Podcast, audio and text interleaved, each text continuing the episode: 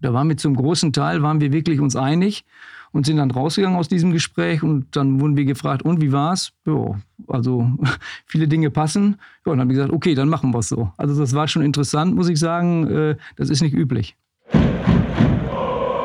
Brückengeflüster. Der VFL-Podcast der NOZ.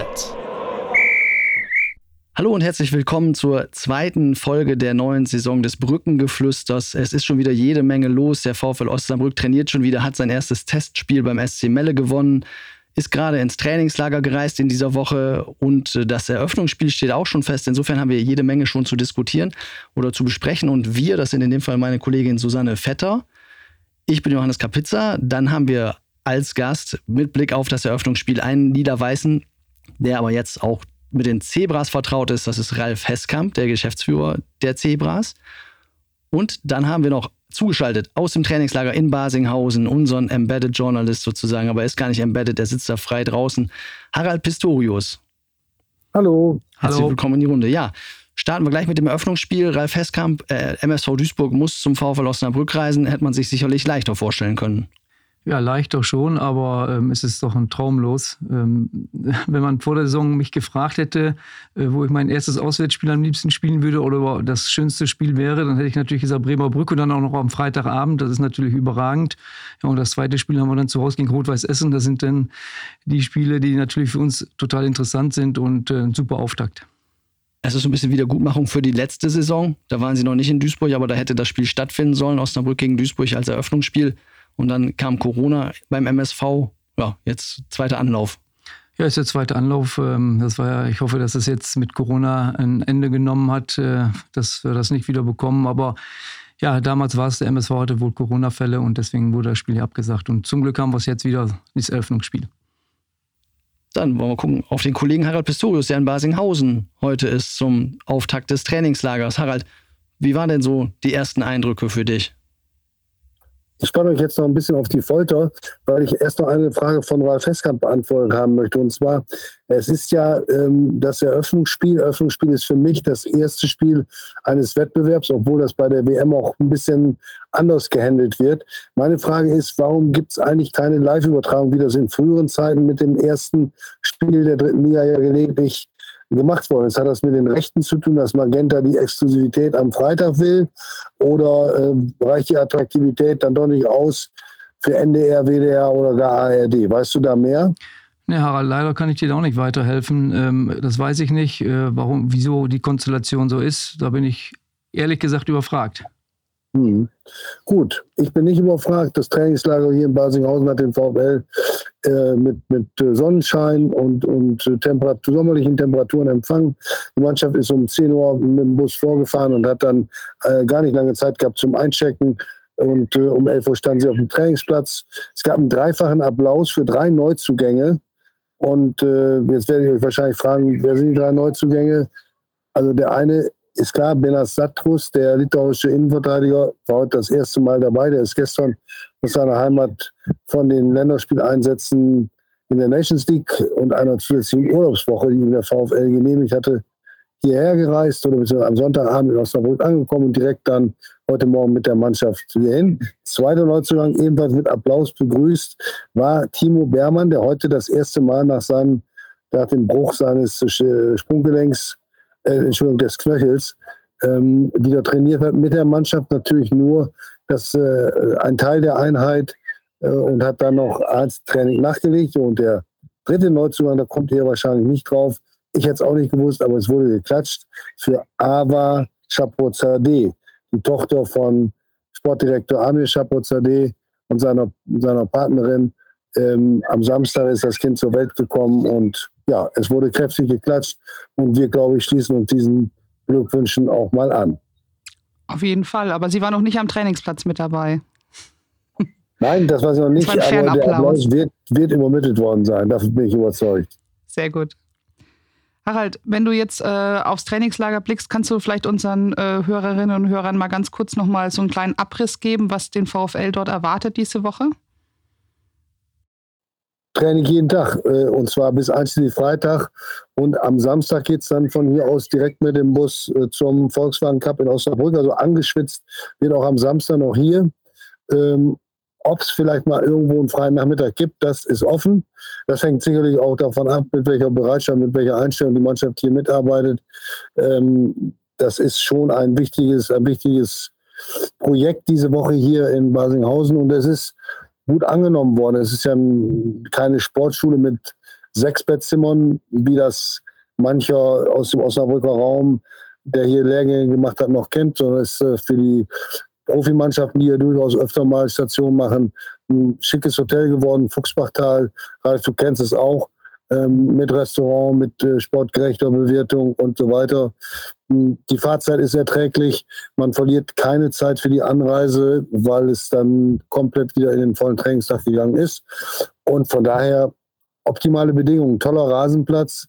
Daneben an liegt ein Kunstrasenplatz, der wird sicherlich nicht gebraucht, gerade neu ähm, angelegt vor wenigen Wochen mit äh, einer neuen Methode, mit Kork verfüllt. Äh, ganz interessant, auch den mal zu besichtigen. Ja, und das ist also hier schon ein, eine gute Location für so ein Trainingscamp. Ralf Westkamp, äh, Harald hat es gerade angesprochen. Freier Nachmittag ist fraglich, muss man auch mal gucken, wie ist das denn für einen Sportgeschäftsführer beim MSV? Eigentlich freie Tage kann man sich gar nicht so richtig erlauben äh, auf dem Trainingsplatz. Jetzt wird äh, die Zeit gebraucht bis zum 22. Juli, ist kein Monat mehr. Dann geht schon los in der Liga.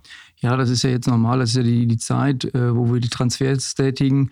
Äh, bis zum 31.08. geht's ja eigentlich. Äh, wir sind jetzt auch schon relativ weit. Äh, es ist jetzt gefühlt eine Sieben-Tage-Woche, die man hat. Aber das ist ja kein Problem. Das weiß man ja. Das ist in dem Geschäft halt so. Und von daher ist es für mich überhaupt kein Problem. Und freier Nachmittag für die Mannschaft? Gibt es auch erstmal überschaubar wahrscheinlich bis zum ja, Saisonstart. Ja, wir sind jetzt schon 14 Tage im Training. Äh, die ersten zwei Wochen waren sehr anstrengend. Wir waren dann auch äh, vom Freitag auf Samstag in Basinghausen. Wir haben am äh, Samstag gegen Hannover 96 gespielt. So, das waren zwei anstrengende Wochen. Jetzt haben die Spieler mal zwei Tage frei bekommen. Mhm. Und trotzdem heute hier im Studio, also ein Sportgeschäftsführer kann auch mal was aus dem Homeoffice herausarbeiten. Ja, ich habe heute schon wieder viele Telefonate geführt, das habe ich halt von zu Hause gemacht. Mhm. Natürlich morgen äh, unterschreibt noch ein Spieler, äh, dann bin ich natürlich wieder in Duisburg, ich bin morgen ganz früh wieder in Duisburg und von daher kann man das auch mal von hier aus so einige Dinge erklären. Den können wir hier aber leider noch nicht vermelden wahrscheinlich. Nein, das äh, können wir jetzt nicht vermelden, aber das ist eigentlich kein großes Geheimnis. Der Joshua Bitter, der ist, ähm, äh, der trainiert schon bei uns mit. Das war eigentlich klar, ob er es heute oder morgen unterschreibt. Also es ist jetzt kein großes Geheimnis. Und man muss dazu sagen, wir zeichnen am Montag auf. Das heißt, wenn diese Folge am Dienstagabend ausgestrahlt wird, dann hat er womöglich auch schon unterschrieben. Insofern ist es dann kein großes Geheimnis mehr. Wir haben es auch nicht exklusiv, aber ja, es war ein Versuch wert und es hat ja auch gezündet, würde ich sagen. Ja, ich habe auch noch mal eine Frage an Harald. Ähm, guckst du dir das Spiel oder das am Wochenende das Turnier hier an? Ja, das werde ich wohl. Kannst du dann für den MSV den Spielbeobachter machen und ein paar Dinge aufschreiben? Aber das darfst du mich doch nicht im Podcast live fragen oder wenn es aufgezeichnet Weißt du noch, wie wir beide meine Spielbeobachtung für Paul gemacht haben von, von Bielefeld? Uh, du, da bin ja, ich jetzt ein bisschen ja. überfragt wieder.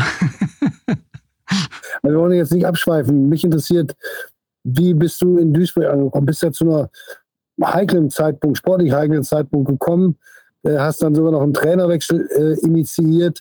Und ähm, ja, ein Traditionsverein, der die Saison so abschließt, der freut sich dann vielleicht kurz über den Klassenerhalt, aber der weiß ja auch, da wissen alle um, um, um dich herum, äh, dass das den Ansprüchen nicht genügt. Was hat dich letztlich dazu bewogen, trotz dieser Herausforderung Ja zu sagen zu Duisburg?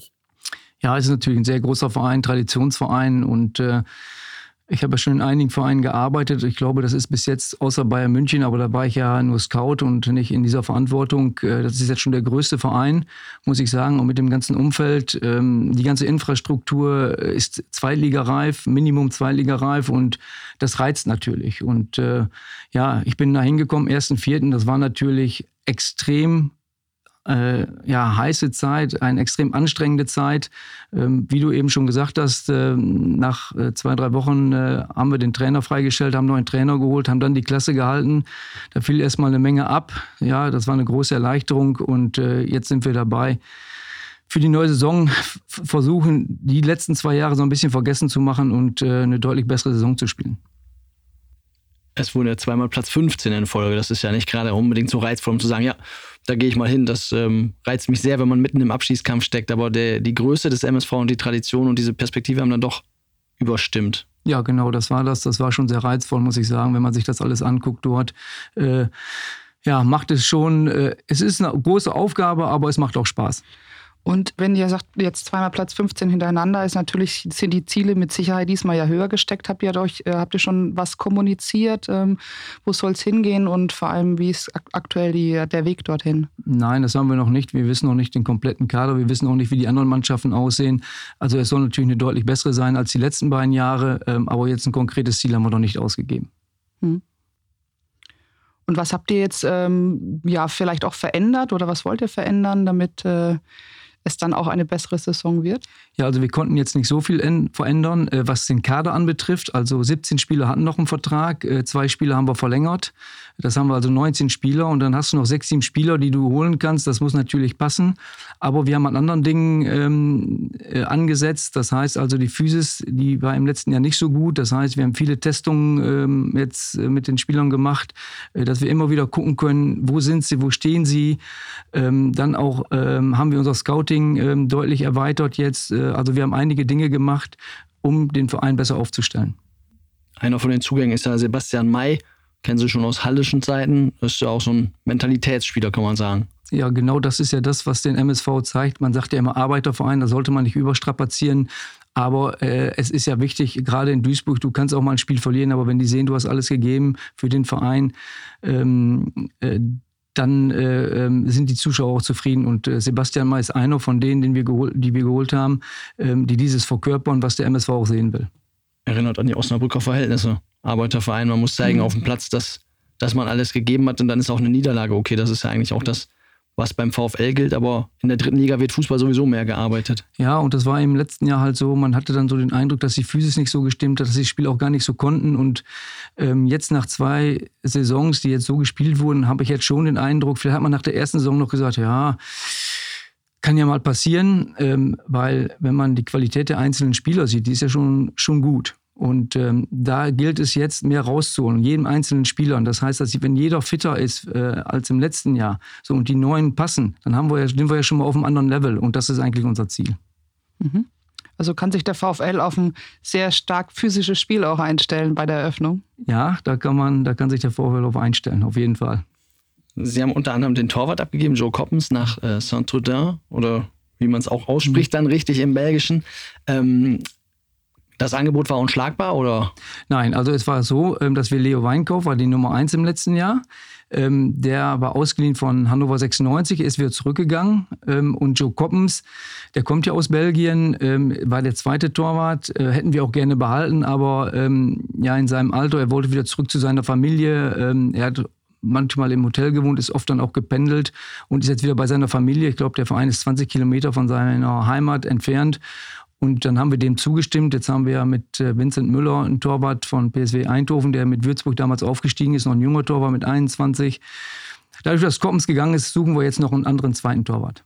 Ich frage auch, weil der, äh, die Belgier ja am äh, Lukas Kunze vom VfL interessiert waren, 500.000 Euro angeboten haben und der VfL hat gesagt, nee, machen wir nicht. Das ist eine Entscheidung der für einen Sportdirektor oder Sportgeschäftsführer, der überlegt ja zweimal wahrscheinlich, wenn so eine Zahl auf den Tisch kommt. Ja, oder? aber das war ja Joe Coppens, ist eine ganz andere Situation gewesen. Also wir haben da keine Ablöse bekommen, wir haben ihn ja. gehen lassen. Und bei Lukas Kunze, bei 500, wenn ein Angebot kommt für Sie, 500.000 ähm, ja, für einen also.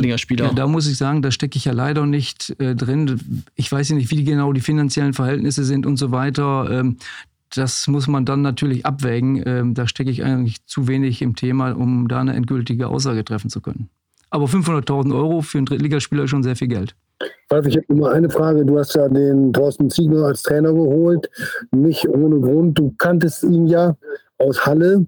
Und äh, da gibt es eine Geschichte, die vielleicht nicht alle Hörer des Podcasts kennen, äh, nämlich die von eurer Zusammenführung. Ihr wart ja dann ein ganz erfolgreiches Gespann, aber das hat es im Fußball selten gegeben, so wie ihr beide euch da aneinander herangetastet habt. Kannst du das mal kurz schildern? Ja, das war damals in, ähm, in Halle. Das war wie so ein Blind Date. Äh, und zwar hat mich die Geschäftsführung dort angerufen oder das Präsidium angerufen und hat gesagt, wir möchten dich gerne als sportlichen Leiter verpflichten und wir haben auch schon einen Trainer. Und ähm, hat uns dann zu einem Termin gebeten, um uns kennenzulernen. Aber ich, mir wurde nicht gesagt, wer der Trainer ist und dem Trainer wurde nicht gesagt, wer der sportliche Leiter ist. So, und das war dann irgendwie so ein Blind Date, da sind wir zusammengekommen. Dann hat man uns, ich sag mal, wie in, in so einen Raum eingeschlossen, sage ich jetzt mal fast. Äh, da haben wir uns anderthalb, zwei Stunden über Fußball unterhalten, wie wir den angehen, wie wir Kaderplanung machen, äh, was wir für Ideen haben, wie wir den Fußball sehen und so weiter. Da waren wir zum großen Teil, waren wir wirklich uns einig und sind dann rausgegangen aus diesem Gespräch und dann wurden wir gefragt, und wie war's? Ja, also viele Dinge passen. Ja, und dann haben wir gesagt, okay, dann machen wir es so. Also das war schon interessant, muss ich sagen. Äh, das ist nicht üblich. Schöne Geschichte. wirklich sehr, sehr, sehr, sehr ungewöhnlich. Ja. ähm, Lass uns noch mal ganz kurz auf äh, die aktuelle Situation jetzt äh, kommen. Ähm, Harald, du hast ähm, äh, auch noch mal auf den VfL gucken. Wir haben gerade über das Eröffnungsspiel schon geschaut und festgestellt, der VfL wird auf einen physisch starken Gegner treffen. Ähm, Harald, du hast jetzt die Mannschaft gesehen, nicht nur im Trainingslager, sondern auch äh, jetzt äh, gegen Melle am Wochenende. Ähm, wie sieht es denn aus? Ähm, auf was muss sich denn der v MSV Duisburg einstellen? Naja, erstmal für eine Mannschaft mit äh, schon einem gewissen Grad an Eingespieltheit ähm, und mit äh, einem Zuwachs an, ich würde mal sagen, ein Zuwachs an, an Tempo und Zweikampf, Zweikampfstärke nochmal. Und äh, vor allen Dingen aber eben auch mit ähm, dem Versuch, ähm, die mit Robert Tesche eine gewisse Balance zu halten im Zentrum des Spiels und eine klarere Struktur zu geben und dann eben nur umso schneller oder noch schneller, als es bisher war, äh, umzuschalten und sofort in die Tiefe zu gehen. Also da wird sich ähm, die Mannschaft, glaube ich, vom Stil her nicht, nicht großartig ändern, aber es wird vielleicht den nächsten den, den Schritt nach vorne gehen, den, den Daniel Scherning sich ja auch mit seinen Personalentscheidungen ähm, erhofft. Hm. Ralf, so ein Spieler wie Robert Tesche hätte man denn auch gerne in Duisburg gesehen? Also wir haben einen ähnlichen Spieler mit dem Baccalorzen mhm. auch. Äh, er hat im Letz-, ist im letzten Jahr auch als der Transfer, als der Königstransfer ähm, gekommen. Hatte halt das Brech gehabt, hat eine rote Karte bekommen, hat, war verletzt und so weiter, ist nie so richtig fit gewesen. Und äh, das erhoffen wir uns wie so ein äh, neuen Spieler, ähm, dass ähm, wir in der nächsten, also jetzt, jetzt in dieser Saison, dass er deutlich besser äh, spielt und das ist dann eine ähnliche Situation wie mit dem Tesche ähm, bei uns der Baccalords. Mhm. Aber kann so ein Spieler dem VfL tatsächlich nochmal so gut tun, ihn auf so ein neues Level heben? Ist das so eine wichtige ja, das ist ja, ähm, was Harald eben schon gesagt hat. Er gibt dem Spiel dann Struktur, mhm. Sicherheit, gerade den jungen Spielern, der kann helfen, äh, hat eine bestimmte Routine und ähm, das kann äh, helfen. Ich meine, Ulrich Taffozofer ist gegangen und ähm, wenn man da nicht so viel hat, also ich finde immer so eine Achse ist immer ganz wichtig und da kann der Tesche mit Sicherheit eine sehr, sehr gute Rolle spielen. Man beschäftigt sich ja immer zentral mit dem eigenen Kader. In jedem Fall ist das der MSV mhm. Duisburg. Aber wenn Sie jetzt auf den VfL so gucken, was, was trauen Sie der Mannschaft zu? Sie haben gesehen, wie die letzte Saison gespielt hat. Zum Ende mhm. ging ein bisschen die Luft aus, aber wieder oben dabei gewesen. Was ist denn dieses Jahr drin? Oder ja, ich habe ja eben schon auch gesagt, was wir für Ziele haben, das kann man jetzt noch gar nicht so genau sagen. Also der VfL hat wieder eine gute Mannschaft und ich bin auch der Meinung, dass Daniel Scherning und äh, Chabuzadeh, dass sie gute Arbeit machen, auch bis jetzt gute Spieler geholt haben. Ich glaube schon, dass man im oberen Drittel mit der Mannschaft landen kann. Auf jeden Fall. Nur, das ist immer dann, was ist mit Verletzungen? Du brauchst ein bisschen Matchglück und so weiter. Dann kannst du natürlich auch ganz oben dabei sein, wenn alles passt. Ja, dann muss aber auch alles zusammenpassen. Ne? Und äh, äh, von daher, die dritte Liga ist dann wieder so eng und äh, also ich traue dem VfL auf jeden Fall zum oberen Drittel dabei zu sein.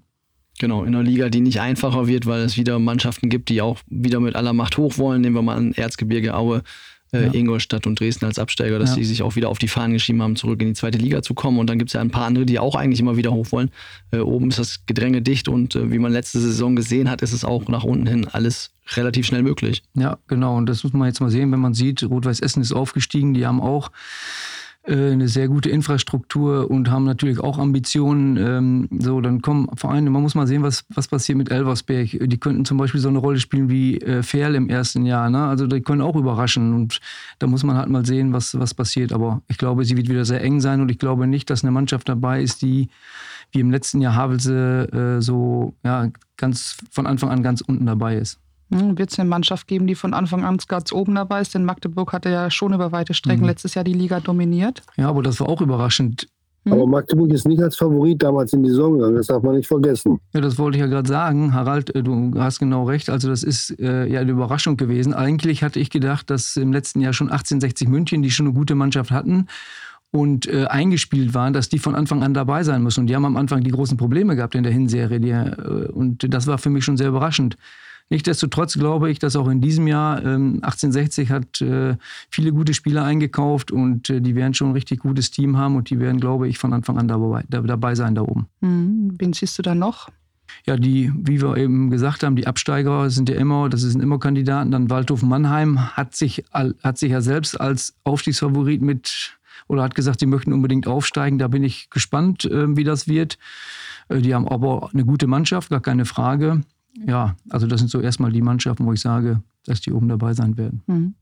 Nun ist ja auch kein Verein dabei, der erst mit einem geschickten Insolvenz hinkriegt, der sich dann im Winter verstärkt und aufsteigt. Die sehe ich ja jetzt im Moment noch nicht. Ne? Nein, zum Glück nicht. Was ja. sagst du dazu, als, als Mann, der die dritte Liga kennt, aber auch die anderen äh, Ligen schon äh, erlebt hat? Ähm, das ist doch, äh, Türkgücü nehmen wir mal dazu, für das Image der dritten Liga nachhaltig schädlich. Und das spricht ja nicht dafür, dass der DFB die, die dritte Liga so im Griff hat, wie er es eigentlich haben müsste. Seine wichtigste Liga. Ja, ich äh, ich, vor, bis vor zehn Jahren war ich ja selbst noch fürs Lizenzierungsverfahren verantwortlich. Das Problem ist nicht der DFB in diesem Fall gewesen. Man muss gucken, was man da machen kann. Äh, die Richtlinien geben das halt nicht her, weil, und ich glaube, da hat Türkgücü halt nicht mit offenen Karten gespielt. Sie haben gesagt, die haben, ich weiß nicht, 3,3 oder 3,5 Millionen Etat und der lag dann bei über 5 Millionen oder ich weiß jetzt nicht wie hoch. So und normal ist es ja so, ähm, man guckt die Einnahmen und Ausgaben, wenn 500.000 Euro fehlen, musst du eine Bürgschaft geben. So und die haben halt mit falschen Zahlen wahrscheinlich hantiert und äh, der DFB musste das so hinnehmen und dann haben die irgendwann den Kader so erhöht oder den Etat des Kaders so erhöht, dass der DFB nicht mehr einschreiten könnte. Was ich mir vielleicht vorstellen könnte, dass der DFB mehr, die Richtlinien geben es halt nicht her, dass der DFB irgendwas unternehmen konnte. Aber ich würde vielleicht mal überlegen, ob das Sinn macht, ähm, wenn man weiß, wie bei Türkgücü, weil äh, ich als, äh, als ich damals noch in Halle war, ich wollte einen Spieler holen und der hat bei Türkgücü deutlich mehr verdient. So, und ich weiß, dass die ein hohes Gehaltsniveau haben dann achte ich doch als DFB darauf, ähm, wie sich das entwickelt. Und vielleicht wäre das ja mal eine Idee zu sagen, okay, ich sag mal, der hat jetzt, ein Verein hat jetzt 3,5 Millionen, gut, legt noch mal 500 oben drauf, dann, das muss ich aber irgendwie nachweisen, dass ich das ähm, ähm, liquide hinbekomme. Und ansonsten gebe ich den Spielern, die dann oben drauf kommen, gar keine Spielberechtigung. Vielleicht wäre das ja mal eine Idee. Mhm. Ja. Denn es ist, man muss es leider wirklich so benennen, eine Wettbewerbsverzerrung, auch die die anderen Vereine dann trifft. Ne? Ja, Hier kommt dann diese Spieler nicht mehr ran. Ja, genau. Aber insgesamt Wettbewerbsverzerrung, dass ja dann auch nachher, dass die Spiele ähm, nicht mehr gewertet wurden und so weiter, das spielt ja auch alles eine Rolle. Und es ist eigentlich eine absolute Frechheit, was äh, Türkgücü da gemacht hat. Hm. Harald hat auch Kaiserslautern angesprochen. Mhm. Das ist auch ein, das, ja, eine Geschichte gewesen mit der Insolvenz und dann im Winter nochmal so nachzuverpflichten, die schon, ich sag mal, zumindest für Verwunderung gesorgt hat bei einigen. Es war, es war letztlich Ausschöpfung der geltenden Bestimmungen. Ne? Mhm. Das hat ja mit Corona zu tun, Ralf. Genau, das ist, die haben äh, das ausgenutzt, äh, was der DFB damals entschieden hat, äh, wo sie gesagt haben, ja, das ist eine positive Entscheidung, was es ja eigentlich auch war. Nur ähm, der äh, Kaiserslautern hat das eben ausgenutzt und äh, hat dann Insolvenz angemeldet. Ich sag mal, das war rechtlich in Ordnung, aber für mich moralisch total un unakzeptabel. Und ich muss sagen, dass Kaiserslautern eine Menge Sympathiepunkte bei mir verloren hat. Und nicht nur bei mir, sondern bei ganz vielen Leuten. Und das aber auch zu Recht, weil das geht nicht. Weil die haben äh, Ablösesummen, hätten sie noch zahlen müssen an bestimmte Vereine. Das konnten sie nicht mehr oder brauchen sie dann nicht mehr. Und ähm, ja, auch das ist ein bisschen Wettbewerbsverzerrung. Aber gut, es war rechtlich in Ordnung. Sie haben das ausgenutzt. Ähm, aber moralisch, sage ich, war das absolut inakzeptabel. Gucken wir wieder ein bisschen auf die aktuelle Saison und auf das, was kommt. Harald, äh, dein Eindruck nochmal vom, vom 6 zu 0 gegen Melle würde mich interessieren, denn die erste Halbzeit war ja gut beim VfL, danach gab es Wechsel und danach lief es nicht mehr so ganz rund. Ähm, ist das erste Saisonspiel oder das erste Testspiel gewesen, darf man nicht überbewerten, aber es war schon ein kleiner Unterschied zu erkennen für euch. Ja, das war zu erkennen und ähm, die Meller hätten durchaus, denen hätte ich es gegönnt, wenn sie die zweite Halbzeit 0 zu 0 gespielt hätten, denn was die da gezeigt haben, die kamen nun aus dem, quasi aus dem Urlaub, wie sie sich reingehängt haben mit ihren 16 Leuten, das war wirklich äh, toll und ich wünsche, denen, ich wünsche denen, dass sie eine gute Saison spielen und auch äh, ein bisschen von den Zuschauern, die am Samstag da waren, auch künftig locken können beim VfL. Ähm, was ganz interessant zu sehen, wie Daniel Schelling heute bei dieser ersten Einheit in Basinghausen äh, hier direkt auch angeknüpft hat an die Schwächen der zweiten Halbzeit in Melle. Ähm, schlechter erster Kontakt, schlechter, schlechter Pass, äh, schlechte Annahme.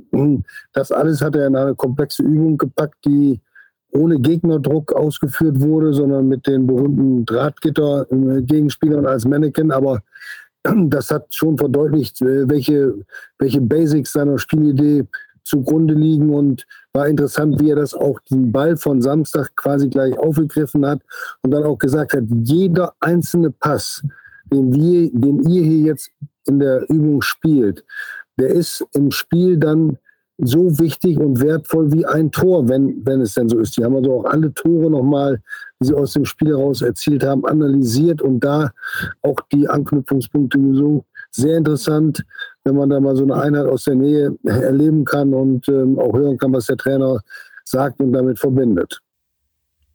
Man darf die Testspiele nicht überbewerten, Ralf Heskamp, aber so ein bisschen guckt man schon, wie man reinkommt in die Saison und gerade diese Ergebnisse braucht man dann auch mal, um in so einen gewissen Flow zu kommen, bis die Saison startet.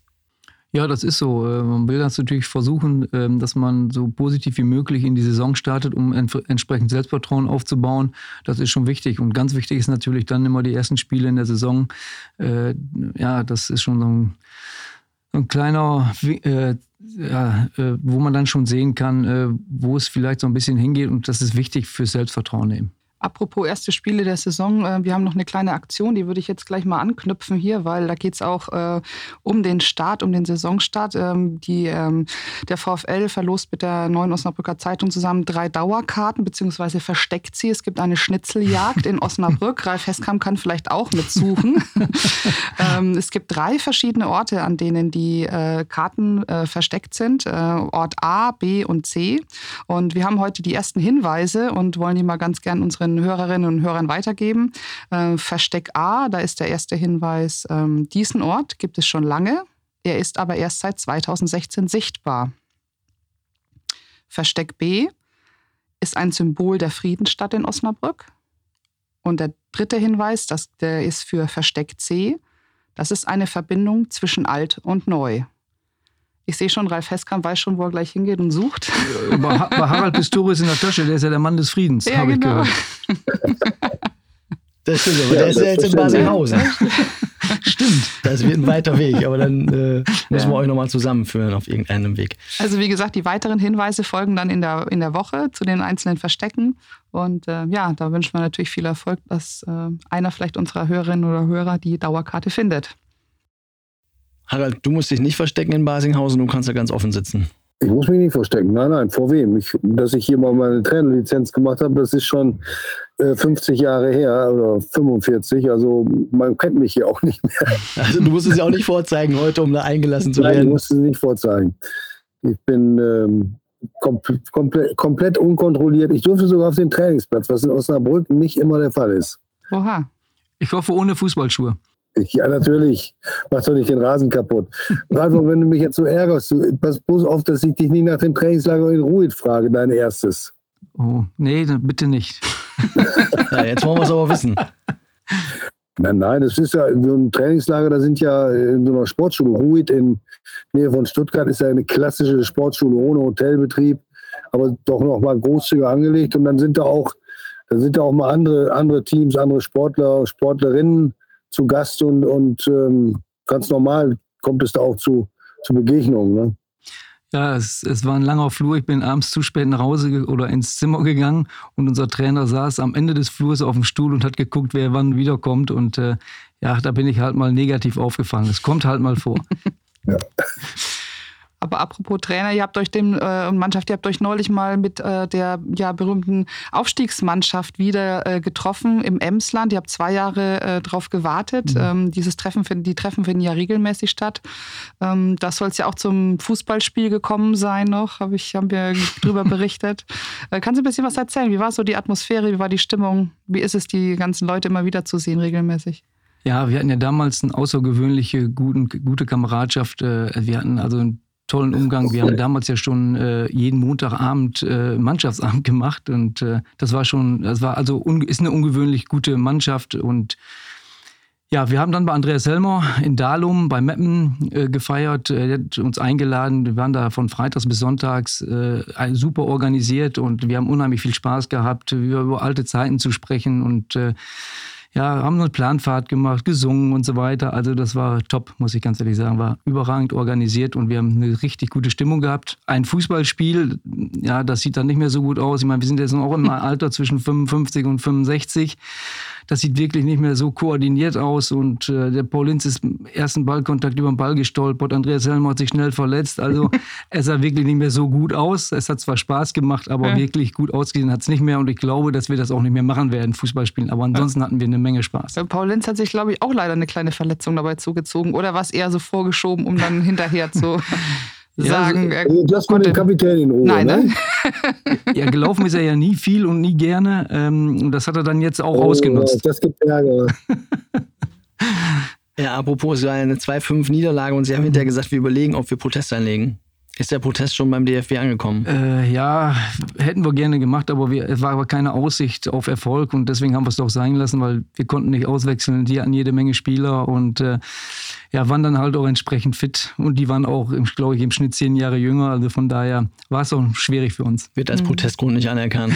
nee, wahrscheinlich nicht. Ja. Aber ein paar waren doch noch äh, top dabei, wenn ich mir so die Bilder angucke. Neil Marmon zum Beispiel. Ja, also man ist ja dann relativ fit, nur, also wir können ja immer noch laufen. Also weil einige machen ja auch noch Sport, ich mache auch noch Sport, das ist ja mhm. kein Problem, aber diese schnelle, dann diese Koordination, die dann fehlt und so weiter. Und wenn dann äh, der Gegner dann auch jünger ist, dann wird es natürlich irgendwo schwierig. Und natürlich, ein bisschen Sport machen wir noch und äh, deswegen macht es ja auch eigentlich Spaß, aber es sieht nicht mehr so schön aus wie ja. vor 30, 40 Jahren. Aber getroffen wird sich weiterhin, also ihr wollt die Treffen äh, weiter äh, abhalten, nur halt dann eben ohne Fußballspiel. Ja, und jetzt auch kurzfristiger, weil wie gesagt, wir werden jetzt auch älter und ist der eine oder andere ist ja schon nicht mehr da. Paul Jaschke ist zum Beispiel mhm. verstorben und äh, von Willi daher, Brox. ja genau, Willy Brox damals und äh, dann Klaus Leiteritz, unser Betreuer und so weiter. Also von daher äh, haben wir gesagt, wir wollen das jetzt öfter machen und äh, wahrscheinlich die Treffen in der Nähe oder in Osnabrück, äh, weil auch dort die meisten wohnen und ja, und das ist immer wieder schön. Und das werden wir auf jeden Fall beibehalten. Es war ja damals eine Mischung aus relativ jungen und alten, arrivierten Spielern. Äh, wenn man jetzt Sportdirektor ist, guckt man dann auch zurück und merkt, aha, das, äh, diese Mischung braucht es, aber was kann man besser machen als vielleicht früher, wo es ja ein bisschen gedauert hat, bis man sich dann angenähert hat? Also nimmt man das mit als Sportdirektor heute oder sportlicher Geschäftsführer und weiß, worauf man achten muss? Ja, ich glaube schon, dass man, äh, wenn man Spieler war, dass man äh, viele Dinge dann auch anders sehen kann und ein Gespür für bestimmte Dinge hat. Ähm, aber das war schon eine Ausnahmesituation damals in Osnabrück. Wir hatten ja nach dem Abstieg sind die ganzen Jungen sind ähm, die konnten im Verein bleiben, die ganzen Älteren mussten gehen und es wurden ja dann viele Ex-Profis geholt. Und da gab es am Anfang schon Probleme. Dann hatten wir dieses Pokalspiel gegen Friesen Henningsen verloren. Ähm, da durften die Älteren erst einmal spielen. Und, ähm, und wir hatten vorher, ich glaube, 14 zu 2 Punkte. Gab es dann noch zwei Punkte Regelung, 14 zu 2 Punkte geholt mit den jungen Spielern. Und dann durften die Älteren in den Pokal spielen. Dann haben wir das, am Henningsen das Pokal los Bayern München gezogen. Gab es natürlich viel Theater und dann hat Helmut Kalthoff damals dafür gesorgt, dass wir eine Aussprache hatten und danach lief es, ging es wirklich bergauf und äh, dann hatten wir eine richtig super Kameradschaft. Das heißt, da weiß man, dass man auch mal vielleicht dazwischenhauen muss als Sportdirektor. Ja, das äh, kommt immer auf die Situation an und man braucht ein bestimmtes Gespür dafür. Und ich sage, deswegen ist es schon ganz gut, ähm, wenn man aus diesem Bereich kommt und wenn man selbst Fußball gespielt hat, das hilft einem schon. Aber die Frage bleibt immer bei, bei jeder Konstellation in welcher, wie weit darf sich ähm, ein Sportdirektor, der sportliche Leiter, der Sportmanager an die Mannschaft annähern und auch Einfluss nehmen? Das ist ja ein ganz entscheidender Punkt. Das muss, äh, die Abstimmung mit dem Trainer muss stimmen. Er, er darf sich nicht, man darf sich nicht gegeneinander ausspielen lassen. Und gleichzeitig ist es auch gut, wenn man aus zwei verschiedenen Rollen die Dinge angeht. Aber ich glaube, dass das für den sportlichen Erfolg in der Führung fast die wichtigste Aufgabe ist, das klar auszutarieren. Ne? Ja, und da ist ganz wichtig die Zusammenarbeit mit dem Trainer und mit dem sportlichen Leiter. Also das muss passen, da muss das Vertrauensverhältnis da sein, weil die Spieler haben auch ein extremes Gespür dafür, äh, wenn das nicht so ist. Und äh, deswegen ist das ganz, ganz wichtig. Harald, du warst damals auch bei dieser Truppe äh, sehr nah da dran an, an der Mannschaft und bist ja auch hin und wieder bei den Treffen, glaube ich, auch noch mit eingeladen. Ähm, was hat die denn so besonders gemacht aus deiner Sicht? Naja, aus ja, aus meiner Sicht, das muss man ja so sehen. Ich bin jetzt, wenn ich jetzt einen VfL-Spieler äh, wie vorhin den Benar Satkus anspreche, dann könnte das mit ein bisschen, ähm, mit ein bisschen Glück sozusagen, könnte das mein Enkel schon fast sein. Das darf man nicht vergessen, dass das natürlich auch die Beziehung zwischen Journalist und Spieler ein bisschen beeinträchtigt, beeinflusst. Das heißt nicht, dass es um gut oder schlecht geht, aber die Mannschaft war mir schon sehr nah, weil sie auch meine in etwa jedenfalls meiner Generation. Ich hörte zumindest Paul Linz, der ist so, so nochmal sechs Monate älter als ich. Und äh, die Nähe war da und es wurde auch noch mehr Nähe zugelassen. Also um beim Training zuzuschauen war klar, aber es war auch klar, dass man in anderen Zusammenhängen, man konnte mal in die Kabine schauen nach dem Spiel, äh, man konnte nach dem Spiel an der Trainerbank oder vor, in der Endphase dort sitzen. Ich will das jetzt nicht romantisieren oder gar glorifizieren, aber man hatte einen unverstellteren, direkteren Zugang. Das war erwünscht und äh, der das galt auch für Manager und Trainer. Wenn man sich interessierte, dann konnte man wirklich schon eine Menge mitbekommen. Das hat auch den Reiz ausgemacht und das hat natürlich auch für eine äh, persönliche Verbundenheit im Laufe der Jahre äh, gesorgt, die dann eben über das über den beruflichen Kontakt als Spieler und Journalist weit hinausreicht. Und ich fühle mich mit der Mannschaft nach wie vor sehr wohl. Und ähm, es ist immer noch eine andere Position, aber es macht unheimlich viel Spaß und es sind wirklich einfach richtig, richtig nette, kernige Jungs und ähm, ja, freue mich jedes Mal, wenn die Einladung kommt. Also da darf ich vielleicht nochmal ergänzen, ähm, das war ja auch eine ganz besondere Situation. Klar, nach dem Spiel dann waren die Journalisten mit auf dem Platz und so weiter, klar. Aber Harald war natürlich sehr korrekt und vertrauensvoll. Das muss man hier mal ganz deutlich sagen. Ähm, das hat man auch nicht immer. Und äh, deswegen ist dieser Kontakt oder auch diese Beziehung ähm, so gut gewesen. Und das lag natürlich auch an Harald, ganz klar. Hm. Es ist heute vielleicht aber vielleicht manchmal auch sogar ganz schwierig aufzubauen. Ähm, du kennst jetzt beide hm. äh, Seiten. Ähm, hm. Heute muss man, ja, ist es vielleicht manchmal auch ein zu sehr reglementiert? Ja, jetzt gibt es diese Pressesprecher, hat es früher nicht gegeben und so weiter. Die schauen nochmal alles an. Und hast du jetzt auch richtig geantwortet? Früher war es ja viel spontaner. Dann äh, emotionaler. So, dann hat man ja auch Dinge rausgehauen, wo man sich vielleicht nachher ein bisschen geärgert hat. Aber das ist dann einfach so. Und äh, das ist ja heute anders. Heute wird alles nochmal äh, durchgelesen und dann, ja, pass mal da auf und pass mal lieber da auf und so weiter. Äh, ist halt eine andere Zeit. Ich will auch, was Harald gerade gesagt hat, wir wollen das ja nicht sagen, dass es früher alles besser war. Das ist nicht so. Es ist halt anders. Aber was äh, traditionell bleibt, Harald bleibt äh, auf den Spuren des VfL Osnabrück. In diesem Fall in Basinghausen. Harald, du hast eben Benar Stadtkus schon angesprochen. Der ist jetzt ganz frisch. Von dem haben wir noch gar keinen Eindruck, weil er noch ein bisschen Urlaub hatte. Aber es sind ja schon ein paar neue auf dem Rasen. Du hast dich schon gesehen. Wie ist denn dein Eindruck? Du hast vorhin schon gesagt, es ist eine Weiterentwicklung. Aber wenn du jetzt so die Spieler mal durchgehst, wer ist dir dann ganz besonders schon aufgefallen in den ersten Tagen beim VfL? Also in der letzten Woche im Training und beim Spiel in Melle, ähm, da wie ich sagte, Robert Tesche, auch wie er sich einfach einfügt und ähm, äh, da ganz normal seinen Job macht und mit einer Ruhe und Abgeklärtheit, das fällt auf. Der Janis Wulff hat nicht nur uns überrascht, Überrascht deshalb, weil er kommt ja auf einem etwas anderen Weg in den Profifußball, war nie im NLZ, äh, hat sich so Stufe für Stufe nach oben gespielt, was gar nicht mal schlecht sein muss. Vielleicht kann Ralf, der ja auch sich sehr intensiv mit Nachwuchsfußball beschäftigt hat, gleich mal was dazu sagen. Der hat vielleicht manches nicht mitbekriegt, äh, was man so im NLZ eingebinden bekommt, aber vielleicht ist das auch mal eine ganz andere Form und liefert dann auch ja solche Jungs ab, die ganz selbstbewusst und natürlich äh, auftreten und äh, das auch mit äh, spielerischer Erstaunung erstaunlichem spielerischen Vermögen dann äh, zeigen können. Ähm, ich würde auch sagen, dass äh, wir nicht nur von den Neuen sprechen sollten. Mir ist aufgefallen in Melle, wie zielstrebig äh, Chance Simakala aufgetreten ist. Vielleicht hat es da jetzt nach dem äh, guten guten ersten Jahr, aber leider eben getrübt durch auch so ein paar Formschwankungen, ähm, dann eben doch so einen Klick gemacht und äh, er weiß, dass er jetzt durchstarten muss und will. Ähm, bei den neuen den äh, jungen Maxwell äh, Jemfi. Hat ja nun nur die äh, eine Halbzeit gespielt im Welles, kann man noch nicht viel sagen, aber er bringt eben auch eine große Ballsicherheit und äh, Kopfballstärke und Schnelligkeit mit. Das, das dürfte also auch auf eine Verbesserung hinauslaufen. Ja, und Patterson Chato wird sich erst zeigen können, wenn er mal richtig unter Druck steht. Da bin ich gespannt auf das Spiel, auf die Spiele beim Volkswagen Cup am Samstag. Also es sind ein paar ganz interessante Leute dazugekommen. Ich habe bestimmt jetzt jemanden vergessen, Leandro Putaro von SCFR als, als Flügelstürmer. Ähm, aber man darf gespannt sein, was da dazugekommen ist. Denn wenn man so ein bisschen nochmal zurückdenkt an letzten Sommer, als Amir und Amir Shapazadeh und Daniel Scherning relativ großen Zeitdruck hatten, um eine noch größere Personallücke zu stopfen bei dem Neuaufbau der Mannschaft. Da ist ihnen, ihnen einige äh, sehr gute Griffe gelungen. Diesmal hatten sie ein bisschen mehr Zeit, konnten es von langer Hand vorbereiten. Ähm, vielleicht ist ja eine ähnliche Quote dabei und dann muss man wirklich sagen, dann hat der VfL erneut eine, eine Mannschaft dabei, die in der Spitzengruppe mitspielen kann. Die Saison ist ja noch jung auf die anderen Neuzugänge, auch wenn jetzt einer unten runtergefallen sein sollte. Äh, da kommen wir sicherlich noch drauf zu sprechen im, im Brückengeflüster in dieser Saison.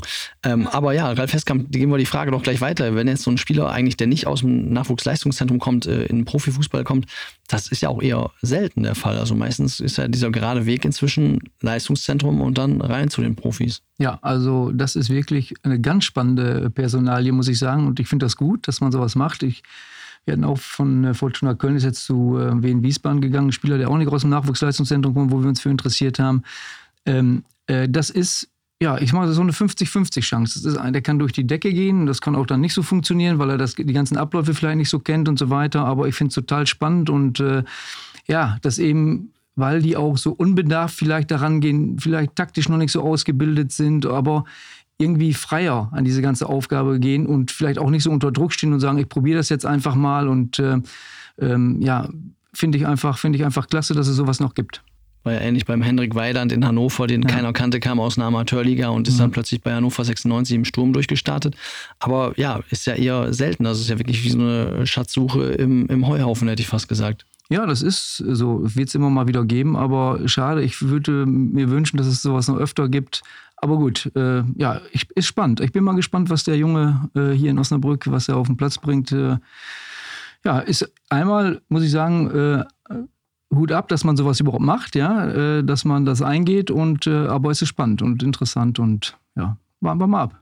Sucht man denn, muss man denn gezielt nach diesen Leuten mittlerweile suchen oder ist das eher so ein Zufallsfund dann? Ja, das ist eigentlich mehr Zufall. Also ich sage ja, man baut ja das, ich habe ja das Scouting, bin ich jetzt dabei, mhm. in Duisburg aufzubauen.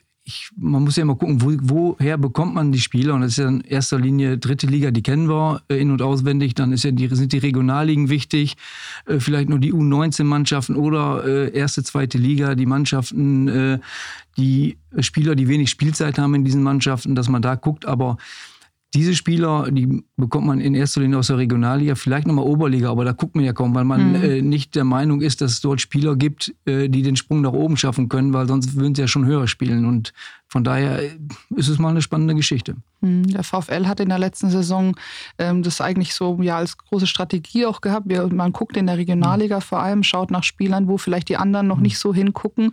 Ähm, bisschen Scouting-Experte. Ist das, das der Weg, das der, Ziel, der Weg, der äh, zielführend ist und den der, der VfL gehen muss, sogar als Verein?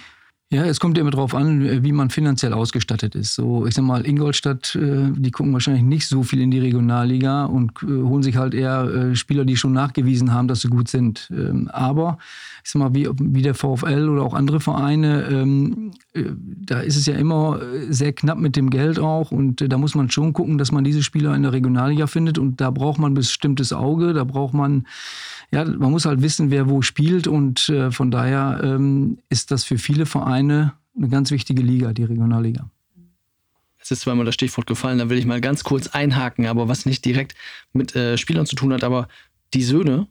Ihre Söhne sind ja auch beide in der Regionalliga gewesen oder bald jetzt drin. Marco Heskamp ist gerade abgestiegen mit Altona 93 ja. und dafür Sandro mit Blau-Weiß-Lohne gerade aufgestiegen. Ja.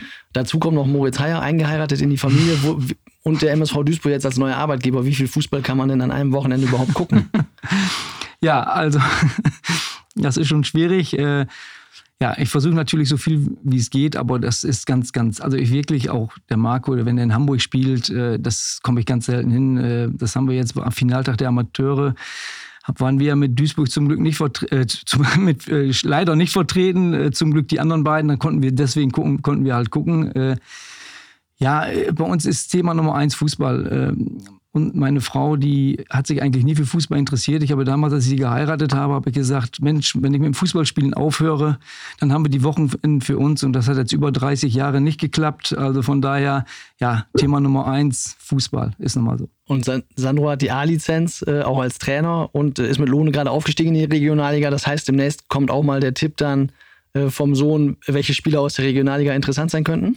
Die gibt, der gibt mir jetzt schon Tipps. Also das, wir sind immer im Austausch und er kennt viele Spieler. Auch Marco kennt viele Spieler, der nun in der Regionalliga gespielt hat. Und wenn ich aus der Regionalliga Hamburg einen interessant finde oder da im Norden, dann geben die mir natürlich auch Tipps. Äh, Netzwerk ist immer wichtig und da unsere Söhne nun äh, auch Fußball-Sachverstand haben, ist es schon wichtig. Wir haben immer Austausch. Aber wenn deine Söhne einen vorschlagen, dann lass bitte deine Frau die charakterliche Prüfung durchführen, damit das auch passt. Meinst du, sie kann das? Die kann auch alles. okay. Ich hoffe, sie hört den Podcast jetzt nicht. ich hoffe, sie weiß, wie ich das meine. Wie sieht es denn übrigens an, diesem Wochenende aus? Äh, jetzt wurde gerade angesprochen, es ist VW Cup hier. Mhm. Ähm, blickt, blickt, man da schon mal hin, weil der nächste Gegner da oder der erste Gegner äh, da ähm, ja ähm, doch auf zwei hochkarätige Gegner auch trifft? Oder ist es jetzt schon einfach, oder ist es jetzt noch viel zu früh und man sagt, komm, das ist doch egal? Nein. Ich habe ja eben das Foto gezeigt, ihr habt ja schon mal die mhm. Mannschaftsaufstellung gezeigt. Ja, das habe ich natürlich schon fotografiert und natürlich direkt unseren Trainern zugeschickt. Da ich ja nun ein Abo habe von der neuen Osnabrücker Zeitung, ne, da lese ich natürlich jeden Tag. Und ich hoffe ja, dass ihr auch vernünftig und richtig schreibt, dass wir da Erkenntnisse rausziehen. Und wir beobachten natürlich jetzt schon den VfL, ist ja ganz klar, äh, die Spiele und Jetzt mal gucken, wie wir es jetzt am Wochenende machen. Wir sind selbst unterwegs, aber natürlich gucken wir jetzt schon, was der VfL macht und ich lese mhm. immer die Neue Osnabrücker Zeitung, also von daher bin ich gut informiert. Das ist nicht Jahr gesponsert, muss man dazu sagen. Ja, also wir ja. haben jetzt kein Geld hier übergeben, nein, nein. sondern das hat Dreifestkam so gesagt von sich aus. Ja. Letztes Jahr waren ja die beiden Spiele besondere äh, Spiele, be mhm. besondere Ereignisse. Das erste Spiel ist, ähm, ja, ist äh, wegen Corona damals ähm, verschoben worden. Das ist, äh, musste dann äh, später nachgeholt werden. Das äh, zwei, äh, Rückspiel ist abgebrochen worden beim Stand von 0 zu 0 wegen eines ähm, ja, rassistischen Vorfalls. Ähm, danach dann das 3 zu 6 ähm, in Duisburg im Nachholspiel. spielen diese Spiele noch eine Rolle im Kopf aktuell oder? Nein, eigentlich nicht. Ich habe mir auch, ich hatte alle Spiele gesehen, das war mhm. auch reiner Zufall, da war ich ja noch nicht in Duisburg, wusste ich auch nicht, dass ich in Duisburg irgendwann anfange. Ähm, ja, mit dem Rassismus, das ist natürlich im Kopf, ist ja klar, aber das spielt im nächsten Spiel keine Rolle und auch die Ergebnisse nicht mehr. Nein, nein, das ist kein mhm. Thema mehr. Aber spielt es vielleicht in dem Sinne noch eine Rolle, dass man sich überlegt, ob man noch eine gemeinsame Aktion startet, gerade bei so einem Spiel, das dann nochmal so viel Aufmerksamkeit auch erzielt als Eröffnungsspiel der dritten Liga? Äh, ja, da bin ich jetzt nicht der richtige Ansprechpartner. Ich weiß nicht, ob die anderen, die Geschäftsführer, ähm, die für die Veranstaltung verantwortlich sind, ob die da noch irgendwas vorhaben. Ähm, wäre vielleicht sinnvoll, ist eine Überlegung wert, aber ich weiß nicht, inwieweit da die Gedanken sind. Wir haben jetzt den Blick zurückgewagt oder auch, jetzt gucken wir auch nochmal auf die nach vorne. Harald hat es eben schon angesprochen, einer, der äh, wieder dabei ist beim VfL, was man jetzt gar nicht so erwartet hatte und schon ein bisschen weiter ist, das würde mich noch interessieren, ist äh, Timo Beermann von dem man ja. ja. gedacht hatte, dass er noch länger ausfällt, aber. Ja, er hat im, im Einzeltraining mit, mit dem Spezialcoach äh, Tim Schütte da wo sehr gute Fortschritte gemacht und ähm, konnte deshalb auch mit ins Trainingslager fahren, weil er einen Teil des Mannschaftsprogramms bereits mit absolvieren kann und zwischendurch dann eben wieder immer mal für, eine, für Einzelübungen herausgezogen wird. Also von daher ist das schon mal gut für alle, dass er die, dass er so weit ist. Und man sollte jetzt sich vielleicht so ein bisschen davor hüten, irgendeinen Druck aufzubauen, dass es, Entschuldigung, dass es nun unbedingt gegen den MSV am 22. schon wieder klappt. Natürlich ist das ein Wunsch oder ein Traum, aber ich glaube, wichtig ist, dass er zum richtigen Zeitpunkt voll fit ist und dann auch durchgehend wieder spielen kann. Manchmal, Ralf, das weißt du auch, zu früh angefangen äh, nach einer Verletzung hat dann oft auch zu längeren Ausfällen geführt. Im Übrigen vielleicht an der Stelle ähm, von uns schließt sich sicher an, Sese Klaas hat äh, in Paderborn Kreuzbandriss erlitten. Ähm, wir kennen alle seinen Weg. Die letzte Saison war seine erste als Profi, in der er voll durchgespielt und verletzungsfrei war. Und jetzt hat es ihn dort eben auch schon wieder erwischt.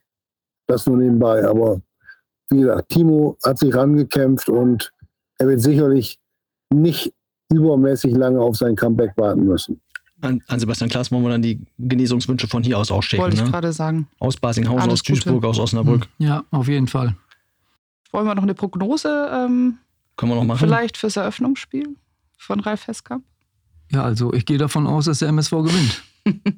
Das ist eine Ansage. Dann wollen wir bei Harald Pistorius jetzt vielleicht mal die Prognose wagen. Der VfL spielt ja gegen Havelse am Mittwochabend ein Testspiel. Wie geht das denn aus? Da hat sich der VfL letzte Saison ja schwer getan. Der VfL bleibt äh, ohne Gegentor, setzt also die in Melle begonnene Serie fort und wird ähm, mit 3 zu 0 gewinnen.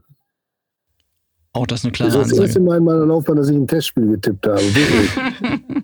Ja, wir müssen immer noch mal neue Sachen anfangen hier. Man ist nie zu äh, alt, um noch mal was Neues zu machen, würde ich sagen. Ja, weil wir gerade Genesungswünsche geschickt hatten äh, zu Sebastian Klaas, ähm, wollen wir uns vor allem jetzt hier heute nochmal bedanken an bei Ralf Heskamp, äh, der ja als Gast im Studio war und hoffen, dass diesmal äh, das Brückengeflüster, dass danach keine äh, Erkrankung anschließt. Und ich glaube, das letzte Mal kam relativ spontan ähm, äh, ja, ein Krankenhausaufenthalt da ähm, sch schloss sich an. Ne? Ja, ich bekam Nierenstein, das ging ganz fix. Und, äh, aber zum Glück hatte ich den nur zwei Tage und konnte wirklich pünktlich am 1.4. in Duisburg anfangen. Also Donnerstagabend hat er sich entfernt aus meinem Körper, der Stein, und konnte dann am Freitagmorgen direkt anfangen. Sehr, sehr gut. Ich glaube, es lag nicht am Brückengeflüster. Äh, das hoffe ich hoffen mal wir nicht. das hoffen wir nicht. So, dann würden wir sagen, Harald, äh, können wir jetzt gleich entlassen auf den Trainingsplatz. Ja, danke. Kurze Hose, Trainingssachen sind schon an. Hat man bei euch mittrainiert, Ralf, ne? Ja, das hat er richtig gut gemacht. Also äh, er ist mehr der Kämpfer und Zweikämpfer ähm, und hat es ja geschafft, wir haben es ja schon mal gesagt, äh, dass er erst am letzten Trainingstag es geschafft hat, dass wir ihn da erst tunneln konnten. Hat es wirklich gut gemacht, muss ich sagen. Hut ab. Insofern entlassen wir Die. Erinnerung verklärt doch so manches, auch bei dir. Aber das ist perfekt. Jetzt entlassen wir genau Harald Pistorius mit dieser Zweikampfhärte einfach auf den Trainingsplatz beim VfL Osnabrück im Trainingslager sagen. Schöne Grüße nach Basinghausen. Wie gesagt, danke Vielen Ralf Dank, dass ich dabei sein durfte. Ja. Gerne, vielen Dank auch. Ralf Heskamp, vielen Dank, Susanne Vetter. Ja, und wir sagen Danke fürs Zuhören, denn das Brückengeflüster gibt es immer dienstagsabends 18 Uhr auf allen möglichen Kanälen, wo es Podcasts gibt, auf Notz.de, Apple, Deezer. Ja, Sie kennen das, Sie finden uns wieder, wenn Sie bis hierhin gehört haben. Schaffen Sie es das nächste Mal auch. Ich sage vielen Dank und bis bald. Tschüss. Ciao. Tschüss.